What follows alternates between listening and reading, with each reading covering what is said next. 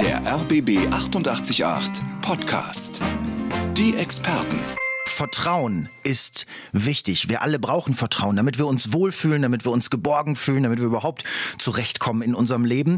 Aber Vertrauen kann sehr leicht enttäuscht werden. Vertrauen aufzubauen ist schwer, Vertrauen zu enttäuschen ist eher leichter.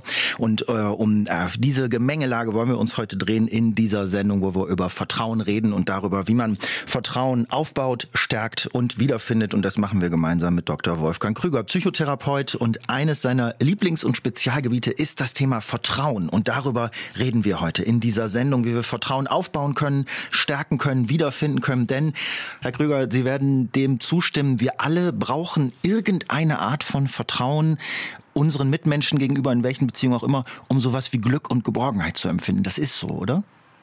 Vertrauen ist das Kernthema aller Beziehungen. Es ist die Grundlage, es ist das Fundament und deshalb ist es so schmerzhaft, so schwierig, wenn Vertrauen beschädigt wird.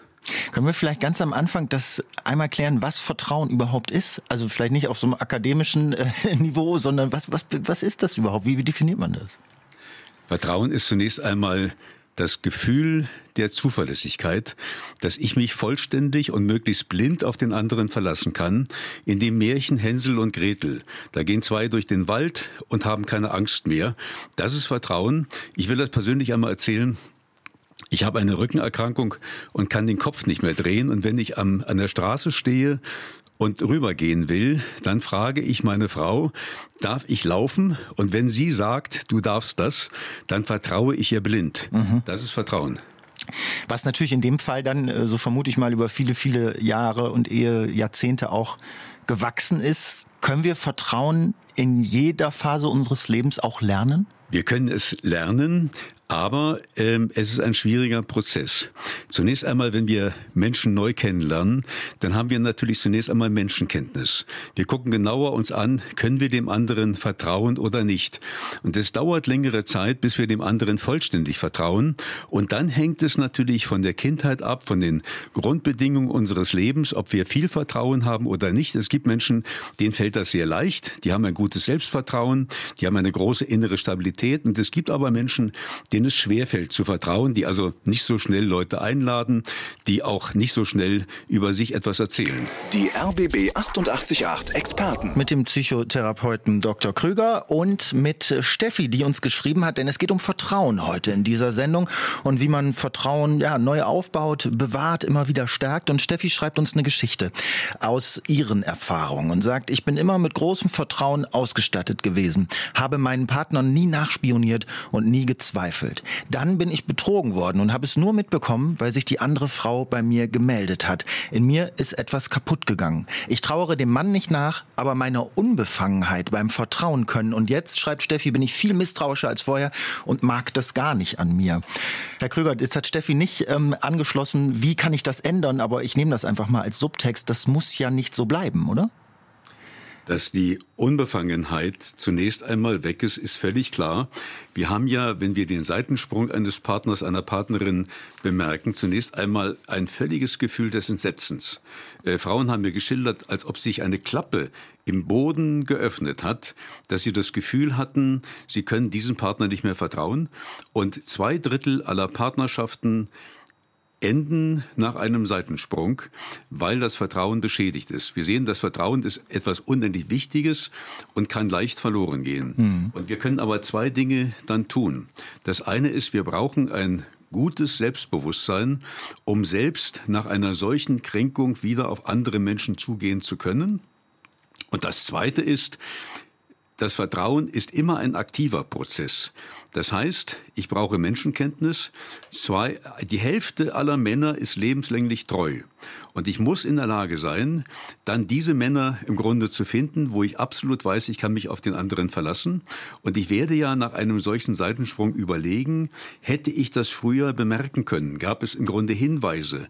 Gab es in der Eigenart, in der Persönlichkeit des Betreffenden? Und ich werde natürlich beim nächsten Mann sehr genau und sehr kritisch hinschauen, ist dieser Typ treu? Kann ich mich mhm. auf den verlassen? Was ist mit Lebensmodellen, weil Sie das so, so ausschließend gesagt haben, als wenn ein Seitensprung immer der schlimmste Vertrauensbruch ist? Ich glaube, es kommt ja auch ein bisschen darauf an, welchen Vertrag man sozusagen miteinander hat und welche Absprachen. Ein schwieriges Thema. Ich beschäftige mich mit dem Thema Treue schon seit ungefähr 30, 40 Jahren. Bin ja aufgewachsen in der Zeit, wo wir Simone de Beauvoir und Sartre, die eine offene Beziehung hatten, äh, bewundert haben. Und ich bin persönlich nach diesen Jahrzehnten der Meinung, das Modell Treue ist das Modell, was uns am meisten glücklich macht. Alle anderen Modelle, wenn wir die Beziehung öffnen, finde ich mitunter verständlich, weil die romantische Liebe ist äh, tatsächlich schwierig. Aber ich glaube, die Gefahr, dass das Vertrauen beschädigt wird, wenn ich die Beziehung öffne und ich dann andere Partner habe, diese Gefahr im Grunde ist groß. Und die Beziehung wird im Grunde anstrengend. Man hat mich mal in einer Fernsehsendung gefragt, warum ich immer treu war. Und ich habe gesagt, Untreue ist mir zu anstrengend. Okay. Naja gut, gibt ja auch viele Partnerschaften, die unglücklich werden, eben weil man sie geschlossen lässt, zumindest über viele Jahre und Jahrzehnte. Aber es ist nicht unser Thema heute, es ist nur ein Thema, äh, wo ich persönlich drauf anspringe, weil ich das sehr, sehr interessant finde, wie man da sein Leben ausgestaltet. Was, Herr Dr. Krüger, würden Sie Steffi denn jetzt raten? Sie möchte ja nicht da, da, da verweilen eigentlich, dass sie so misstrauisch jetzt geworden ist. Sie möchte ja lieber wieder ein bisschen leichtfüßiger vertrauen. Ich würde ihr drei Dinge raten. Das eine ist im Grunde gucken, jeden Abend ein Zettel neben das Bett legen, was sind meine positiven Eigenschaften. Wir müssen nach einer solchen Zeit, was ja auch unser Selbstwertgefühl, unsere Bedeutung im Leben gekränkt hat, wir müssen wieder herausfinden, was ist das Besondere an mir und äh, inwiefern habe ich Grund, auf mein eigenes Leben stolz zu sein. Das zweite ist, sich sehr auf Freundschaften konzentrieren weil ich dort die Verlässlichkeit finden kann, die ich brauche. Und das Dritte ist, wieder irgendwann auf Partnerschaftssuche gehen, aber sich diese Männer sehr, sehr genau angucken, sich Zeit lassen, sechs Wochen, acht Wochen im Grunde diesen Typen im Grunde testen, alles machen mit Fahrradfahren im Regen und so weiter. Und dann werde ich merken, ob ich dem anderen vertrauen kann oder nicht. Wir reden heute über Vertrauen mit Dr. Wolfgang Krüger. Er ist Psychotherapeut bei uns zu Gast im Studio. Und jetzt auch mit Marek aus Charlottenburg, der bei mir am Telefon ist. Marek, guten Morgen. Guten Morgen. Ähm, Marek, wir reden jetzt ein bisschen über was Schönes, wenn es um Thema Vertrauen geht, oder? Nämlich darüber, dass Sie eigentlich sehr leicht vertrauen können und sehr großes Vertrauen haben und das darauf schieben, dass Sie in Ihrer Kindheit gut behandelt wurden. Habe ich das so richtig verstanden? Absolut richtig. Erzählen Sie ein bisschen, wie, wie, wie fühlt sich das an, sozusagen leicht vertrauen zu können? Es ist so, ich habe das große Glück, dass äh, ich meinen Eltern vertrauen konnte. Kann ich auch meiner Mutter immer noch, mein Vater lebt nicht mehr und äh, ich dadurch auch das Gefühl habe, äh, ich will niemandem was Böses, also gehe ich davon aus, auch jemand anders will mir nichts Böses. Mhm. Meine Mutter sagt mir manchmal, das ist ein bisschen sehr naiv, aber überwiegend, ich bin jetzt 60, habe ich in meinem Leben damit sehr gute Erfahrungen gemacht. Ich bin zwar natürlich enttäuscht worden, wenn mein Urvertrauen äh, enttäuscht wurde, aber äh, ich habe es nicht abgelegt. Mhm. Okay, das heißt also, die Enttäuschungen haben nicht dazu beigetragen, dass Sie ähm, willens waren, weniger zu vertrauen oder das Gefühl hatten, sich schützen zu müssen durch das enttäuschte Vertrauen. Nein, gar nicht. Ich habe dieses, dieses naive Urvertrauen immer noch.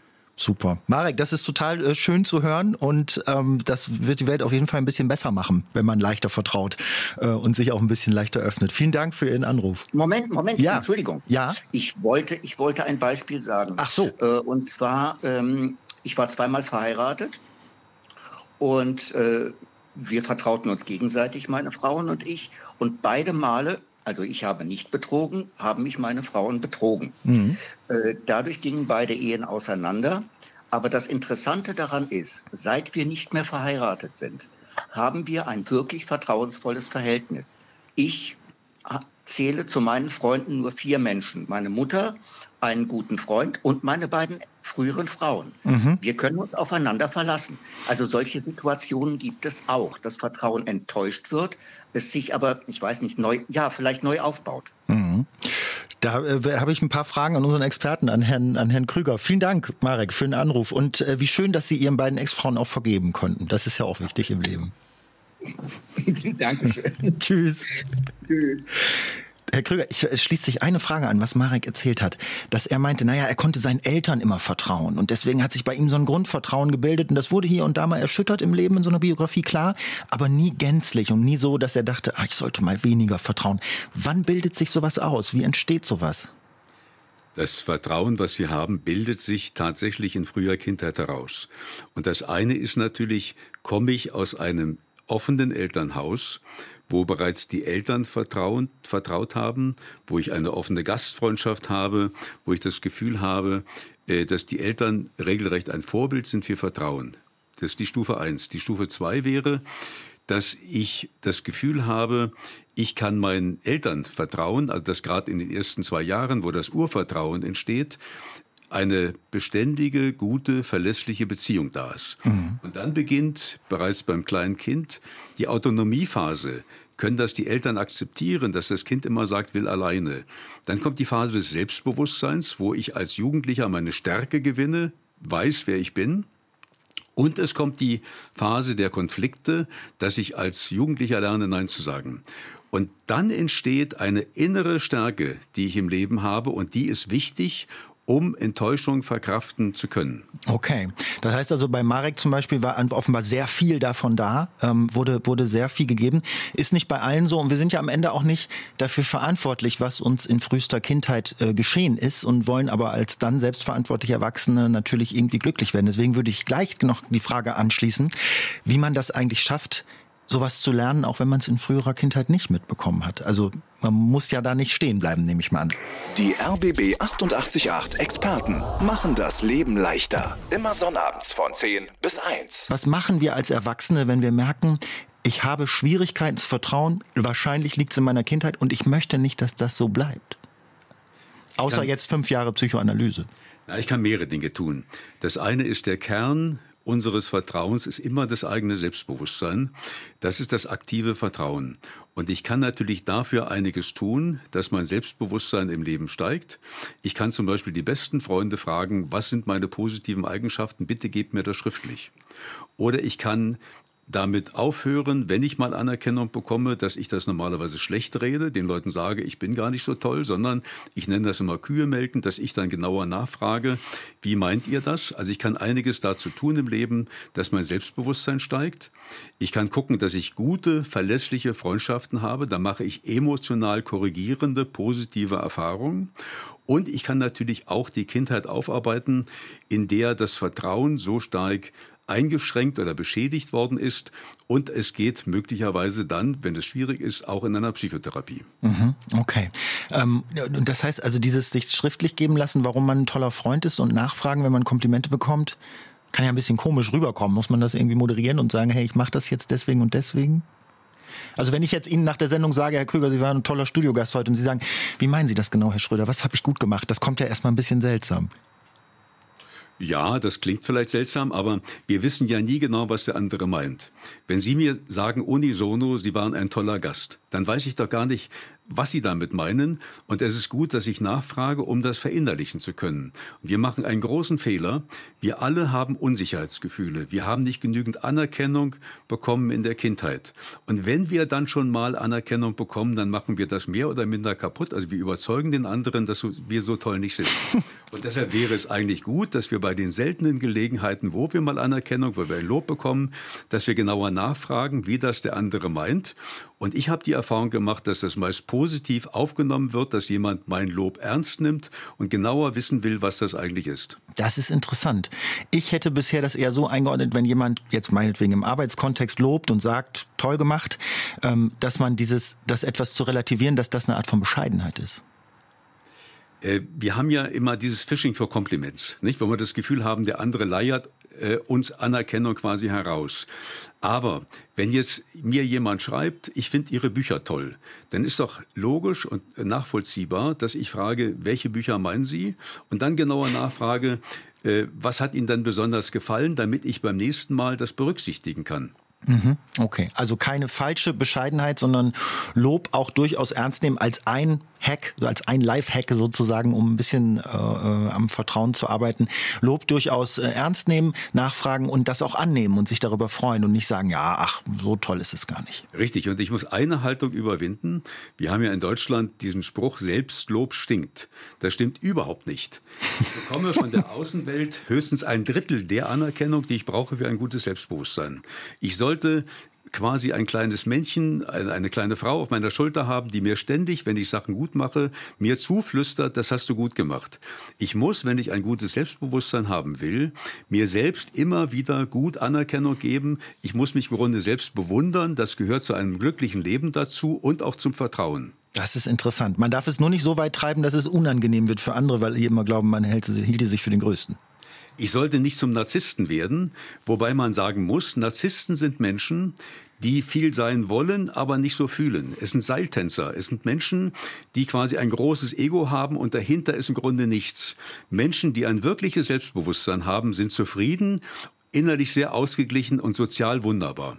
Oh Gott, das äh, erhöht natürlich auch schon ganz schön den Druck, äh, wenn man all das nicht in jeder Sekunde des Lebens empfindet. Aber ich glaube, wir können Ihnen folgen, Herr Kröger, und welche Tipps Sie uns da an die Hand geben wollen. Angerufen hat Monika aus Pankow mit einer ganz schönen Geschichte, wie in ihrem Umfeld vertraut wird. Monika, wir grüßen nach Pankow. Hallo. Ja, hallo, guten Tag, ein Gruß zurück. Monika, ihr wohnt mit elf Parteien in einem Mietshaus, elf Wohnungen und alle ja. vertrauen sich untereinander. Mögen Sie ein bisschen ja. erzählen, wie das, wie das bei euch so ist? Ja, also wie soll ich erzählen? Also ähm, wir können uns untereinander ansprechen, helfen. Äh, wenn hier die Rauchmelder ausgetauscht werden soll, haben wir Schlüssel untereinander, sollen die Blumen äh, gegossen werden, Briefkasten geleert werden. Also irgendjemand ist irgendwie immer mit jemandem verbunden und äh, kann sich da, äh, kann die Schlüssel nehmen und da hat auch der andere überhaupt keine Bedenken, dass der da reingeht und guckt oder irgendwas. Es wird, also ist einfach gut. Ist das über die Jahre so gewachsen oder haben Sie sich das irgendwann alle mal vorgenommen oder wie kam das? Das ist ja wirklich nicht selbstverständlich. Manchmal, also manche Mietshäuser, da weiß man ja nicht mal, wie der im ersten Stock mit Vornamen heißt. Ja, nee, das ist bei uns so. Also es ist gewachsen, sagen wir. Also wir haben es uns nicht vorgenommen. Aber ähm, es ist gewachsen, weil äh, hier sehr viele äh, schon länger wohnen und, äh, und die jüngeren Zugezogenen, die sind praktisch in unsere Gemeinschaft aufge aufgegangen oder reingekommen. Und wir haben sie angesprochen. Wir machen ja auch mal äh, zu Weihnachten ein kleines Adventstreffen oder wir haben auch einen, einen schön von uns gepflegten Hof. Da haben wir eine Sitzgruppe. Da sagen wir, wollen wir mal hier uns mal schnell nachmittags treffen. Ist so heiß auf dem Balkon. Wir setzen uns in den Hof. Dann wird gesprochen und da wird auch mal ein veganer Nudelsalat mitgebracht. Also, Betonung liegt auf also, vegan. Ja, genau. und Nudeln ja per se eigentlich vegan sind, aber. Ja, aber alles andere. Obwohl, nee, Eiernudeln also, ja nicht. Entschuldigung. Naja, aber ohne Schinkenstreifen, ja. ja. Und äh, obwohl die, die meisten lieber grillen würden, davon ab. aber, aber, trotzdem, also dadurch entsteht, man kennt sich auch, ja, oder wird ein Paket entgegengenommen, wird abgeholt oder irgendwas oder große Pakete reingestellt in der Wohnung und sollte wirklich mal ein Schlüssel in der Wohnung oder auch wie auch immer vergessen worden sein, irgend wie können wir uns untereinander vernetzen? Ja. Der hat den Schlüssel von dem, der hat den, die dann nicht, dann musst du hier kommen. Oder du wartest einfach ja. in deiner Wohnung, bis, du, bis derjenige da ist, der den Schlüssel hat. Also ist alles gut. Was bedeutet das für ihr, für ihr Leben und für ihr Wohlbefinden, Monika? Weil das klingt jetzt so erstmal so, naja, gut, man vertraut sich so ein bisschen da im Mietshaus und so, das ist ja schön. Aber ich glaube, das ist ja noch mehr, oder? Weil das ja ganz wichtig ist, wie man sich zu Hause fühlt. Ja, auf jeden Fall. Also ähm, man ist ähm, man ist jetzt nicht so, ich kenne es auch von anderen, die sagen, ach, da, der ist gerade unten an der Tür, da warte ich, bis der wieder in der Wohnung ist oder so. Also wir haben äh, keine Berührungsängste und vor allem, ähm, was schön ist, äh, wir hatten ja auch jetzt zur Corona-Zeit, da war ja die große Hilfeaktion. Wer kauft für wen mit ein? Dass nicht jeder ins äh, Supermarkt mitrennen muss. Und das war hier ganz groß. Ihnen hat gleich angefangen. Ihre Mutter, ja, die näht Masken. Also Klasse. War irgendwie, ja. war, irgendwie war das auf einmal so toll. Meine hat ist jetzt ein bisschen abgeebbt, muss man. Ja. kauft man nicht mehr äh, für einen anderen. Ja, ist ja, ein, ist, ist ja, ja gerade auch nicht nötig, aber, ne? Aber man hat, man hat so diese Bestätigung erfahren, wenn es knirsch kommt, dann sind da welche, auf die kann ich mich verlassen. Herr Krüger nickt auch schon so äh, ganz angetan die ganze Zeit. Ich ja, finde es äh, ein wunderbares Modell einer wirklich guten Nachbarschaft. Wir haben das Problem inzwischen, dass sehr viele Berliner ihre Nachbarn überhaupt nicht kennen. Und diese Zahl nimmt im Grunde zu. Und wir brauchen auch eine gute Nachbarschaft. Als ich äh, in das Haus meiner Frau einzog, habe ich ein großes Stück Kuchen gebacken und habe das an alle Mieter, die dort wohnten, verteilt, sodass ja. die mich alle im Grunde grüßen. Und äh, wir sind auch auf diese Vertrautheit, die wir haben, angewiesen. Ja. Und das ist auch wirklich so. Also äh, wenn das nicht wäre, dann würden wir nicht gerne, sag mal, im Flur jemand begegnen oder irgendwie so, ja. Dann, sondern man freut sich, ach guck mal, ja, wir haben uns ja jetzt eine Woche nicht gesprochen oder irgendwas, wie geht's? Aber ohne dass man sich da gegenseitig auf den Keks geht. Ja, Monika, klasse, schön zu hören und ich wünsche Ihnen und hoffe, dass das so bleibt und dass jeder, der auch neu in diese Gemeinschaft kommt, sieht, oh, so funktioniert das hier, da mache ja. ich doch gerne mit. Dankeschön, Monika. Schönen Gruß. Dankeschön und wir arbeiten dran. Ciao. Danke. Tschüss. Die RBB 888 Experten machen das Leben leichter. Immer sonnabends von 10 bis 1. Bea zum Beispiel hat, finde ich, eine ganz interessante Erkenntnis, die ich mit Herrn Krüger gern besprechen würde, weil Bea uns geschrieben hat, ich habe in den vergangenen Jahrzehnten gelernt, mir selbst zu vertrauen und dem, was ich bisher geschafft habe. Wenn mich jemand enttäuscht, stelle ich mittlerweile fest, das hat viel mehr mit ihm selbst zu tun als mit mir. Dieses Wissen ist hilfreich. Herr Krüger, ist das zu, zu einfach so aufgedröselt oder ist das im Prinzip eine zentrale Weisheit, die Bea daraus gefunden hat? Das ist eine ganz wunderbare Lebensweisheit, dass ich weiß, dass die Probleme, die entstanden sind durch dieses mangelnde Vertrauen, äh, dass das mehr mit den anderen zu tun hat. Die Gefahr bei Enttäuschungen besteht immer darin, dass mein eigenes Selbstwertgefühl sinkt, dass ich selber beschädigt werde. Nicht zum Beispiel, wenn der Partner fremdgegangen ist, dass ich das Gefühl habe, das hat etwas mit mir zu tun, ich bin nicht attraktiv genug, ähm, der andere wollte mich nicht und dass mein Selbstwertgefühl im Grunde sinkt. Und ich brauche dann einen gewissen Abstand zum anderen, dass ich gucke, möglicherweise auch etwas Wut, auch die Wut hilft mir, diesen Abstand herzustellen, dass ich weiß, der andere hatte die Probleme, ich habe sie nicht, sodass ich unbeschadet aus einer solchen Krise hervorgehe. Mhm. Und es ist trotzdem ja, finde ich, eine sehr große charakterliche Leistung, denn wenn Vertrauen enttäuscht wird, dann bereitet das ja Schmerzen, dann tut das weh. Man möchte das ja nicht, das geht ja an einem fühlenden Menschen nicht spurlos vorbei und dann trotzdem an einem Punkt zu sein, wo man sagt, ja, aber das hat mit mir gar nichts zu tun. Das finde ich sehr, sehr stark. Also das ist auch gar nicht so einfach, glaube ich. Zunächst mal ist es natürlich ein längerer Prozess. In dem Augenblick, wo ich konkret verletzt werde und enttäuscht werde, bin ich in den ersten Tagen oder Wochen zunächst einmal aufgebracht. Ich bin äh, teilweise völlig entsetzt, was da passiert ist. Dann werde ich mich im Laufe der Zeit finden. Und das, was die Hörerin hier schreibt, ist das Endergebnis eines inneren Verarbeitungsprozesses, wo ich mich wieder gefangen habe und wo ich nach einer gewissen Zeit im Grunde auf das Leben im Grunde gucke, als würde ich im Theater sitzen in der dritten Reihe und gucke mir dieses Geschehen an. Das klingt sehr stark, das klingt im Grunde sehr abgeklärt, ist aber das Ergebnis einer großen Leistung. Mhm. Und es beflügelt einen ja auch dazu, sich immer wieder in diese Gefahr begeben zu können, die es ja auch bedeutet, zu vertrauen. Ne? Denn also man wird enttäuscht, man wird verletzt. Es gibt keine Biografie, wo so etwas nicht passiert ist äh, nach einigen Jahren. Und trotzdem in der Lage zu sein, sich immer wieder darauf einzulassen, auch auf die Gefahr hin, dass es enttäuscht wird. Das ist ja auch was ganz Starkes, was einem ja das, was Bea schreibt, das erleichtert einem das ja, das so zu machen. Richtig, ich muss wissen, dass Vertrauen im Wesentlichen auf einer Stärke beruhen sollte. Das naive Vertrauen, was wir haben, ist im Grunde eine Schwäche, weil ich nicht in der Lage bin, Menschenkenntnis zu haben, mich auseinanderzusetzen. Das wird meistens dann enttäuscht und äh, ich habe die Gefahr beim naiven Vertrauen, dass ich dann irgendwann gar nicht mehr vertraue. Und wir sehen aber, dass das Vertrauen einer inneren Vitalität, einer Lebendigkeit, einer Stärke entspricht. Und wir sehen das vor allem so beim 45. Lebensjahr ungefähr, wo die Hälfte der Menschen irgendwann nicht mehr richtig vertraut. Das sind im Grunde die Menschen, die keine genügende Stärke haben. Und die Menschen, die wirklich vital sind, die stark sind, vertrauen immer wieder, obwohl sie erlebt haben, dass sie enttäuscht worden sind und bleiben im Leben neugierig und das sind die, die glücklich alt werden. Okay. Obwohl ich da dann sagen würde, das hat aber dann auch schon ein bisschen was mit Zufall und Glück zu tun, oder? An wen man gerät. Also bei aller Menschenkenntnis ganz so plan und steuerbar ist das Leben ja nicht und die einen haben mehr Pech und die anderen haben mehr Glück mit den Begegnungen und Erfahrungen, die sie machen.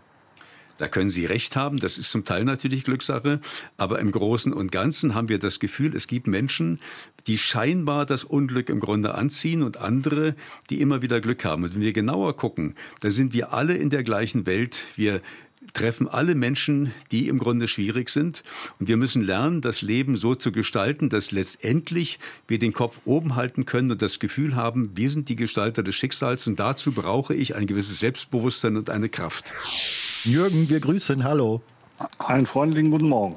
Jürgen, Sie haben angerufen, weil Sie gerne der Sendung mal hinzufügen wollten, dass es ja auch ganz verschiedene Arten von Vertrauen gibt, wo wir über Vertrauen Gen reden die ganze Zeit. Da bin ich, bin, genau. ich, bin ich gespannt, wie Sie das meinen. Genau, relativ einfach. Äh, ich habe hier eine kleine Bäckerei, Entschuldigung, und mein Bäcker vertraue ich dahingehend, dass ich sage, ist gut, der beklaut mich nicht aus der Kasse, dem würde ich auch meinen Schlüssel geben und sagen, kümmere dich mal um meine Katzen. Aber dem würde ich nicht irgendwie, weiß ich nicht, ein Eheproblem oder was bereden. Mhm. Ja, also man, man ich finde, Vertrauen muss man differenzieren. Seinem besten Freund erzählt man vielleicht irgendwas. Oder man erzählt irgendwo einem Bekannten, Nachbarin oder was, dass im Moment das Geschäft nicht so schlecht, äh, schlechter läuft oder sowas. Und hat das Vertrauen, dass der nicht hingeht und der ganzen Straße das erzählt. Also nicht jeden, ich würde nicht jedem alles anvertrauen auch nicht dem, dem besten Freund oder dem Bruder oder äh, den Eltern, Eltern habe ich nicht mehr, dass man sagt, es ist gut. Mhm. Mit dieser Sache muss ich entweder alleine klarkommen oder man kann teilweise mit einem Wildfremden sprechen, ja. mit dem man nie wieder sieht ja. und sagt, dem vertraue ich irgendwo, weil der von seiner Art nett, freundlich, sympathisch ist äh, und erzählt dem meine Geschichte oder meine Probleme. Ich sehe den nie wieder. Aber äh, ich habe mich da mal erleichtert. Ja, ver ja also verstehe also was. Vertrauen, verstehe. Mhm. Vertrauen ist nicht irgendwie, dass ich sage, dem vertraue ich hundertprozentig, sondern ja. für mich ist Vertrauen immer der 10 Prozent, der 20 Prozent, der 50 Prozent, der 80 Prozent. Herr Dr. Krüger, das klingt äh, in meinen Augen völlig sinnvoll und nachvollziehbar, äh, wie Jürgen uns hier mal auf Kurs bringt. Also ich würde äh, dem Bäckermeister völlig recht geben, dass wir vor allem, was Mitarbeiter anbetrifft, auch in den Freundschaften, dass, dass wir differenzieren müssen. Wem können wir was erzählen? Und wenn es darum geht, wem kann ich 30.000 Euro borgen, dann werde ich genau. mir das sehr genau angucken. Wir wollen aber zum Beispiel in einer Liebesbeziehung, in einer Ehe, wollen wir möglichst vollständig vertrauen. Ich habe vor vielen Jahren geheiratet und habe so geheiratet ohne Gütertrennung, ohne Rückfahrkarte. Das heißt, ich vertraue darauf, dass diese Ehe lebenslänglich halten wird und gut geht. Meine Frau kennt auch äh, das Passwort für meine E-Mail-Adresse, wenn ich mal weg bin, dass sie da reingucken kann. Sie weiß die PIN meiner Geldkarte. Also wir wollen in den Liebesbeziehungen wirklich ein umfängliches Vertrauen haben. Aber ansonsten gebe ich Ihnen, wenn die Beziehungen etwas weiter entfernt sind, da muss ich sehr genau hingucken, wem ich vertraue und wo nicht.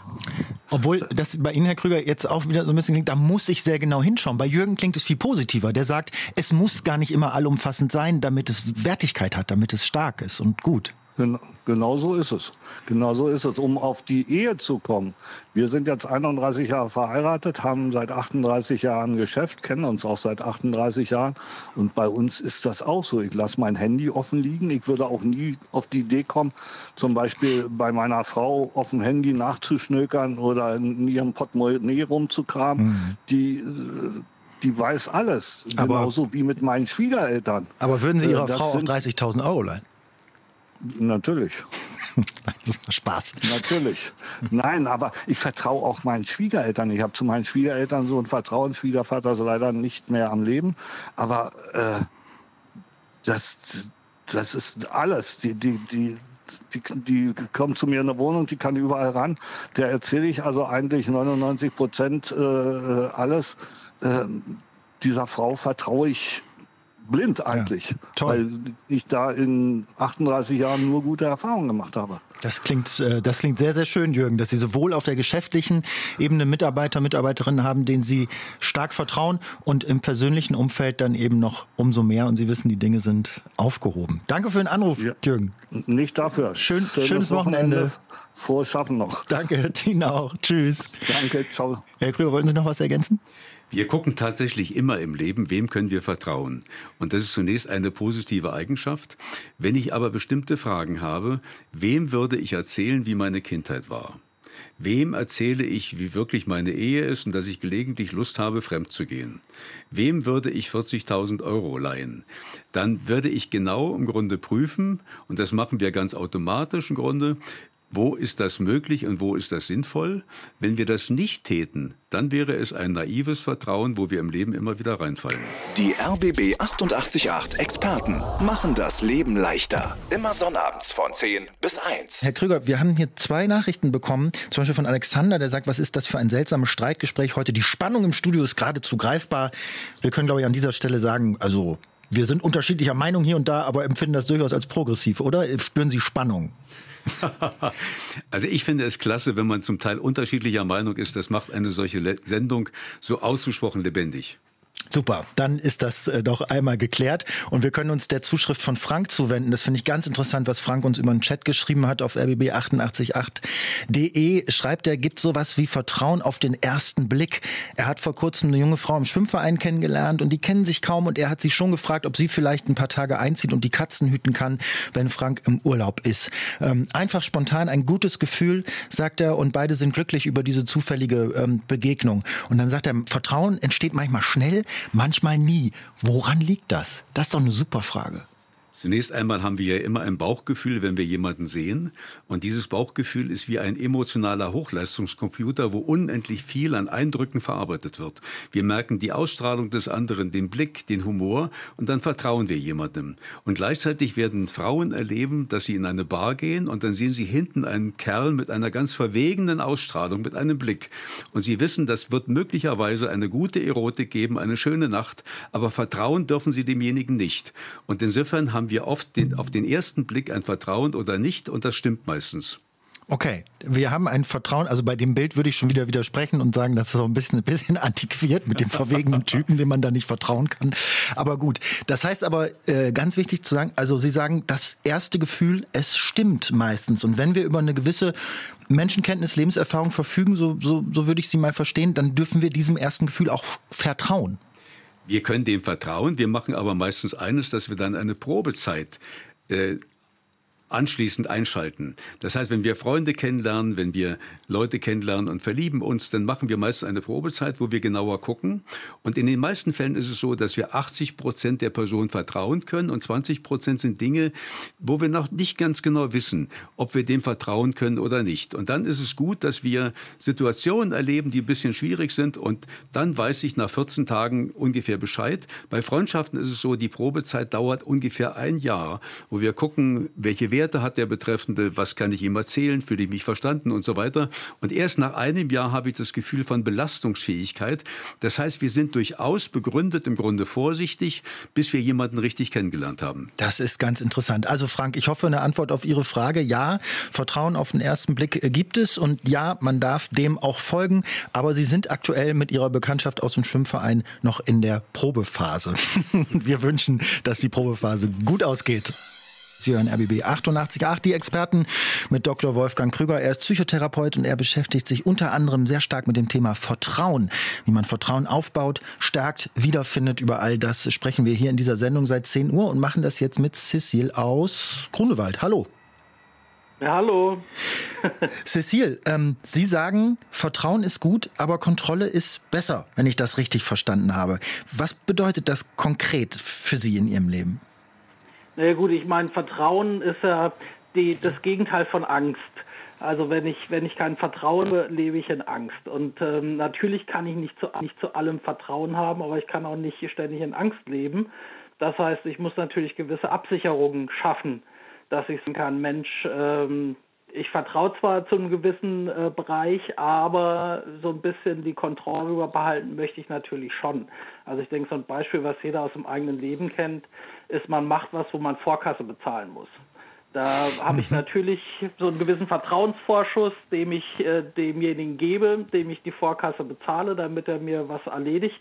Aber ich fühle mich natürlich besser und das ist die Kontrolle, die ich ausüben kann, wenn ich sage, Mensch, du kriegst jetzt das und wenn du dann schon mal was gemacht hast, dann können wir über die zweiten Teile reden, ja. dass man es so ein bisschen unter Kontrolle hat. Wobei es da natürlich dann so Paragraphen und Gesetze für gibt, die äh, uns gegenseitig dazu einhalten, Dinge, äh, anhalten, Dinge einzuhalten, ne? die dann auch wieder für, für Vertrauen sorgen, weil man vertraut dann auf den Rechtsstaat, dass der das schon äh, regeln wird, wenn der andere nicht liefert oder leistet. Aber, schon so. Aber dann äh, vielleicht ein anderes Beispiel, also was dieses Vertrauen und Angst angeht. Also erstens ist es natürlich schön mit dem Rechtsstaat, aber der kommt ja immer erst nachdem ich in die Grube gefallen bin. der schützt mich ja immer erst im Nachhinein, wenn ich, wenn er mich schützt. Ja. Also ist auch nicht immer gesagt, weil der kann dann ja auch sagen, ich konnte das nicht so ausführen, wie der das wollte, weil, weil. Und dann stehe ich auch wieder äh, blöd da und stehe im Regen. Ich meine, ähm, das kann natürlich auch vorkommen. Aber wenn ich zum Beispiel abends auf die Straße gehe, bei mir im Grunewald, muss ich auch darauf vertrauen, dass das sicher ist. Mhm. Und, und das ist ein Vertrauensvorschuss, den ich halt einfach meiner Umgebung gebe. Ähm, und äh, weil ansonsten würde ich an Angst leben. Es gibt natürlich auch viele Leute, die sagen, Mensch, jetzt ist dunkel draußen, jetzt gehe ich nicht mehr raus, weil ich habe das Vertrauen nicht. Ich bringe den Mut nicht auf. Also Vertrauen äh, ist ja ein Wort aus zwei Bestandteilen und das aus dem Althochdeutschen heißt es also, man hat etwas, was erst in Zukunft vollendet wird und man hat Mut. Oder äh, Treue. Mhm. Und ähm, wenn man das beides zusammenzieht, äh, ist das also eine Mut auf die Zukunft. Und wenn man das nicht hat, hat man natürlich vor der Zukunft. Mhm. Und deswegen ist das Gegenteil die, die Angst von Vertrauen. Und da muss ich halt dann schauen, okay, wie komme ich mhm. klar? Was kann ich, was kann ich tun, um meine, meinen eigentlichen Mut, den ich schon vielleicht gefasst habe, noch ein bisschen zu unterstützen? Indem ich halt eine gewisse Kontrolle bei mir behalte und halt nicht blind vertraue, sondern halt sage, gut, ich habe hier ähm, die, die ja. ähm, Sachen, die mir da ein bisschen Sicherheit geben. Ja, also ich nehme mit, ähm, Vertrauen ist das Gegenteil von Angst, Cecil, aber einen letzten Rest Kontrolle zu behalten, nicht blind zu vertrauen, ähm, ist durchaus sinnvoll und spricht eben nicht dafür, dass man besonders ängstlich ist, sondern dass man vielleicht auch realistisch ist und äh, versucht sich auch äh, ja, so realistisch zu schützen. Das war eine ganze Menge Sachen, äh, Cecil, die Sie jetzt hier auf den Teller geschmissen haben. Herr Krüger, können Sie damit was anfangen? Man kann dem ja zunächst einmal durchaus zustimmen, dass wir ein gesundes Grundmisstrauen brauchen. Und wenn wir in Berlin gucken, immer mehr Menschen ziehen nicht zusammen, living apart together, sondern man hat seine eigene Wohnung. Äh, wir haben eigene Konten, wir gehen selber mit dem Geld um. Das heißt, wir haben viele Menschen, die gucken, dass sie auch in einer Liebesbeziehung ihre Eigenständigkeit weitestgehend behalten. Die Frage ist nur, was machen wir, wenn wir in einer seelischen Krise sind, wo wir absolut dem anderen vertrauen möchten? Was machen wir, wenn wir in einer Situation sind, einer sehr massiven körperlichen Erkrankung? Dann sind wir darauf angewiesen, dass wir dem anderen voll vertrauen können. Marlene Dietrich hat mal gesagt, gute Freunde sind die, die ich notfalls mitten in der Nacht anrufe rufen kann. Also es gibt Situationen, wo ich auf den anderen angewiesen bin. Und äh, es gibt so ein unerschütterliches, fast kindliches Vertrauen, wenn wir morgens wach werden, die Partnerin liegt neben uns, äh, schnarcht etwas leise, der Verstand ist noch nicht eingeschaltet, ich greife rüber und ich habe das Gefühl, hier kann ich dem anderen fast instinktmäßig im Grunde vertrauen. Und das ist so ein umfängliches Vertrauen, wo ich keine Einschränkungen mache und danach haben wir eine gewisse Sehnsucht. Die RBB 888 Experten machen das Leben leichter. Immer sonnabends von 10 bis 1. Mit dem Thema Vertrauen und der Nachricht einer Hörerin, die sich Giraffe nennt, Pseudonym. Und sie schreibt, ein guter Freund hat mich einmal vor einer sehr unglücklichen Liebe bewahrt, indem er mir die narzisstischen Züge und wahrscheinlich auch Bindungsunfähigkeit meines damaligen Liebesobjekts dargelegt hat, so schreibt sie. Anstatt dem Freund in meiner verblendeten Verliebtheit an die Gurgel zu gehen, habe ich ihm in seinem Urteil vertraut. Er hatte in allen Punkten recht und ich bin später mit einem anderen bindungsfähigen Menschen sehr glücklich geworden. Ergo, Vertrauen zu guten Freunden ist ein großes Lebensgeschenk. Herr Krüger, was denken Sie, wenn, wenn, wenn Sie das hören? Ich finde es ein wunderbares Beispiel, weil die Freunde sehr häufig besser sehen als wir, was in einer beginnenden Liebe passiert. Und wir wollen das aber oft nicht hören. Wenn wir wirklich verliebt sind, dann können die Freunde reden, was sie wollen und deshalb halten sie oft die Klappe. Und nach zwei Jahren, wenn die Beziehung zu Ende ist, sagt dann der beste Freund, du, das habe ich gleich gewusst im Grunde, dass das schief geht. Okay, aber den Spruch würde ich mir ehrlich gesagt auch sparen. Ja, und dann denkt man, du Idiot, das hättest du mir gleich sagen können. Das ist aber schwierig. Und deshalb empfehle ich immer in den Freundschaften, dass wir dem Betreffenden nicht frontal sagen, ob das jetzt gelingen kann oder nicht, sondern dass wir subversive, interessante Fragen stellen. Und damit helfen wir dann dem Freund, dass er die Beziehung etwas mehr mit einem gewissen interessanten Abstand sieht und die richtigen Fragen stellt. Und das ist ein wirklicher Freundesdienst. Okay, der Freundesdienst ist, diese Fragen so zu stellen, dass der andere sich nicht damit gefrontet fühlt, sondern dass er äh, sich im Gegenteil dazu angeregt ist, sich selber auch mal so ein paar Fragen zu stellen und das ich zu muss dem Freund so helfen, gelegentlich ins Nachdenken zu kommen. Das ja. heißt also nicht nur verliebt zu sein, sondern einmal in der Woche einen gewissen Abstand zu haben und dann die beginnende Liebe auch mit einem gewissen kritischen Blick zu sehen. Das ist ein Freundschaftsdienst. Okay, dafür muss man sich natürlich aber auch als Freund, man ist ja nun auch kein Hellseher, sehr, sehr sicher sein, dass da gerade eine sehr unglückliche Verbindung entsteht. Ich kann auf jeden Fall als Freund Interesse haben und den Betreffenden viel fragen nach dem, was sich da gerade ereignet. Mhm. Dann kann es sein, dass ich ein etwas mulmiges Gefühl habe und dem kann ich Ausdruck verleihen. Ich sollte nicht jetzt äh, vorgreifen und dem Freund sagen, dass dieses scheitern könnte. Aber ich muss im Grunde in der Rolle sein ja. eines kritischen Begleiters. Okay, ich stelle mir das gerade vor, dass man hingeht und sagt, du, die ist nichts für dich, lass mal. Also das, das sowas kann ja auch eine Freundschaft zerbrechen. Nein, das ist auch übergriffig. Ja, das genau. steht einem ja auch nicht zu. Ja, ja richtig. Mhm. Ja, ich finde es immer noch ein bisschen schwierig, solange man nicht direkt gefragt wird nach seiner Meinung. Also klar, wenn ein Freund fragt, sag mal, was denkst du über das? Dann sagt man offen, was man tatsächlich denkt, ja.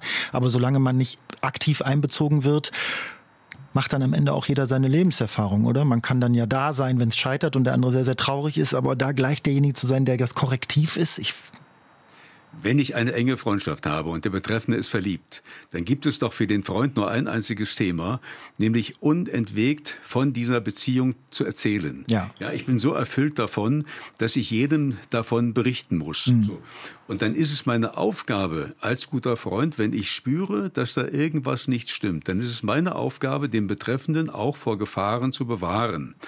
Und äh, es wäre meines Erachtens ein Fehler, wenn ich dann absolut im Grunde schweige, sondern äh, wenn ich das Gefühl habe, dass dieser Freund allem vertraut und dass da ein gewisses Misstrauen mehr angebracht wäre, dann muss ich dem quasi helfen und das geht im Grunde nur, indem ich dann so Fragen stelle, dass der Betreffende gelegentlich mal etwas ins Nachdenken kommt. Okay, verstehe. Anne, die uns was Längeres geschrieben hat, was über das Thema Vertrauen hinausgeht, aber im Kern doch sehr damit zu tun hat. Sie schreibt, liebe Experten, ich habe die Situation am Arbeitsplatz, dass ich meiner direkten Führungskraft nicht vertraue. Diese kam vor circa drei Jahren in die Firma. Konflikte in allen Bereichen sind schnell aufgetreten, dauern an. Kollegen mit entsprechender Expertise vermuten eine massive psychische Störung mit extrem narzisstischer Ausprägung. Sie sagt, ihr eigener Bereich muss laufen. Ihre Mitarbeiter sind aufgrund der Konflikte ähm, sehr, sehr frustriert, weil sie ist auch Führungskraft, ist da also in so einer Sandwich-Position. Ähm, sie versucht Abstand zu halten, aber das Verhältnis belastet sie schwer. Die Geschäftsführung kennt die Probleme und ist ebenfalls unzufrieden. Mediation hat nichts gebracht. Die Firma ist recht übersichtlich. Ein offener Umgang war bisher immer möglich und üblich, aber ähm, die, die Meinungsverschiedenheiten, die es jetzt gibt, sind irgendwie nicht auszuräumen auf dieser Basis. Jetzt bricht alles auseinander und Anne sagt, soll ich meinen Job nur noch als Tausch gegen Geld und Freizeit betrachten oder auf Quiet Quitting umschalten? Inhaltlich liebe ich doch meine Arbeit, Herr Dr. Krüger. Das schreibt Anne und es ist ganz klar, das Vertrauen Vertrauensproblem. Da ist eine Führungskraft, mit der muss sie zusammenarbeiten. Das Vertrauen ist absolut nicht gegeben und der Job wird im Prinzip sinnlos. So verstehe ich sie. Ich habe in jungen Jahren Betriebswirtschaft studiert, habe in einem Konzern gearbeitet, kenne von daher Probleme am Arbeitsplatz. Und das größte Problem, was wir bei der Arbeit haben, sind narzisstische Chefs, die auf der einen Seite seelisch sehr kompliziert sind und von denen wir auf der anderen Seite abhängig sind. Mhm. Und das bedeutet zum einen, dass diese Chefs sehr kritisch, schwierig reagieren, sobald wir Kritik äußern und sobald wir selber besser sind, äh, weil sie dann sehr empfindlich sind. Und es gibt eine Grundregel, es hat oft wenig Sinn, dass man darüber redet. Es hilft auch keine Mediation, es hilft auch kein Personalrat. Man kann in solchen Situationen eigentlich sich nur überlegen, ob man langfristig das Weite sucht, weil eine solche Zusammenarbeit, wenn das Vertrauen beschädigt ist, mit so komplizierten Chefs, die ja die Macht haben, die ja beeinflussen können. Hier hilft eigentlich nur, dass man möglichst sich überlegt, ob man nicht geht. Also, um das nochmal festzuhalten, wenn Leute diese Art von Persönlichkeitsstruktur und ja auch Störung, wenn man so möchte, haben, was jetzt per Ferndiagnose äh, nicht zu erstellen ist, aber angenommen, das ist so, dann wird es auch mit den besten Tools nicht möglich sein, dort eine Vertrauensebene tatsächlich befriedigend herzustellen. Das verstehe ich richtig. Wenn Sie einen Chef haben mit einer leichten narzisstischen Problematik, dem können Sie Bewunderung geben, Anerkennung, das können Sie eventuell etwas mildern. Wenn aber die narzisstische Problematik stärker ist und der Betreffende ist immer beleidigt und nicht nur das, sondern er versucht sie zu beschädigen, er versucht sie äh, rauszudrängen aus gewissen Arbeitszusammenhängen, äh, dann helfen all diese Muster nichts, dann können sie eigentlich nur gehen. Herr Krüger, ich, mir bleibt am Ende dieser Sendung eigentlich nur zu sagen, herzlichen Dank, dass Sie mir vertraut haben, dass Sie hier gut behandelt werden in der Sendung. Und ich kann auch, glaube ich, noch mal sagen, was äh, so teilweise der Eindruck draußen war, dass es große Spannungen zwischen uns geben würde. Ähm, das ist, glaube ich, nicht der Fall. Ich glaube, wir fanden wir beide ganz gut, auch mal unterschiedlicher Meinung zu sein. Das macht es ja spannend. Also ich fand das ganz wunderbar. Ich will noch eines zusammenfassen. Wir haben ja vieles gelernt heute, nämlich, dass man das Vertrauen lernen kann, dass man das entwickeln kann, dass ein Grundmisstrauen wichtig ist. Und ich habe mich auf die Sendung innerlich vorbereitet. Ich habe zu den ganzen Themen viele Bücher geschrieben. Und dennoch geht es mir immer so, dass ich am Ende nachher den ganzen Tag über noch über die Themen nachdenke. Dass ich die ganze Zeit überlege, was hätte man sonst noch sagen können. Und finde es schade, dass ich dann keine Gesprächspartner mehr habe. Und deshalb mein Angebot. Jeder, der mir eine E-Mail schreibt, viele konnten wir ja gar nicht rannehmen hier. Jeder, der eine E-Mail schreibt, dem antworte ich. Und ich werde eine Woche lang bei Instagram all die Themen etwas bündeln und darüber noch einmal schreiben. Ich mache eine Woche des Vertrauens und jeder ist eingeladen, dass ich das noch etwas fortsetzen kann. Also, wenn Sie Fragen unbeantwortet finden oder fanden, melden Sie sich gerne bei Herrn Dr. Wolfgang Krüger, den man wie erreicht? Einfach bei Google meinen Namen eingeben, Wolfgang Krüger, da kommt man immer auf meine Homepage, Instagram-Adresse.